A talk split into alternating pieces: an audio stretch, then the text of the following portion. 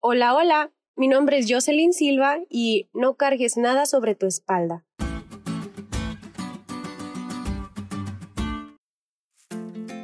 Cuando era niña, yo amaba cuando se acercaba el inicio de un nuevo ciclo escolar, porque eso significaba que me iban a comprar una mochila nueva.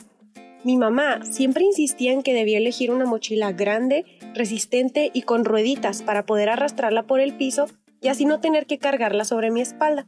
Al principio de mi infancia, esas mochilas me parecían súper cool, pero cuando fui creciendo, la verdad una mochila con rueditas ya me parecía demasiado infantil, por lo que, llevándole la contraria a mi mamá, ahora le insistía que por favor me dejara comprar una mochila que pudiera cargar en la espalda como la mayoría de mis compañeros.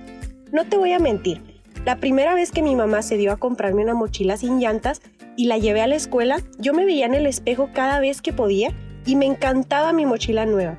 Tan pronto pasó la primera semana de clases, recuerdo que la espalda comenzó a dolerme por el peso de los libros, pero aún así yo seguía amando mi mochila y aunque mi mamá lo notaba y me decía que era mejor conseguir otra para que no me fuera a lastimar, yo no la escuchaba y me aferraba a que el dolor de espalda no era para tanto. Quizás para este punto de mi historia estés pensando en lo masoquista o en lo poco razonable que fui por no escuchar a mi madre cuando ella solo intentaba aconsejarme y darme lo mejor por mi propio bien. Y es cierto, quizás yo misma me busqué mi dolor, pero hoy quiero invitarte a reflexionar. ¿Será que alguna vez también te has aferrado tanto a tus cargas espirituales, creyendo que sí puedes llevarlas sobre tu espalda, pero con el paso del tiempo te das cuenta de que lejos de superarlas, solo te han producido un profundo dolor? Si bien el peso de esas cargas muchas veces es consecuencia de nuestro propio pecado y saberlo nos produce aún más dolor por el peso de la culpa, debemos recordar que el diseño original de Dios no incluía nada de esto. Y aunque mientras Jesús no vuelva y nosotros vivamos en este mundo, el pecado seguirá siendo de las suyas, la palabra de Dios nos aconseja echar sobre Jehová nuestras cargas y nuestras culpas. Y aún mejor, nos promete que Él nos sustentará.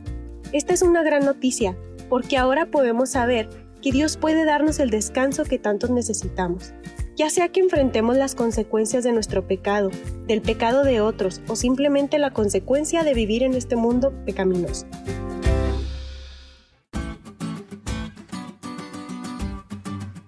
¿Te diste cuenta lo cool que estuvo la lección? No te olvides de estudiarla y compartir este podcast con todos tus amigos. Es todo por hoy, pero mañana tendremos otra oportunidad para estudiar juntos.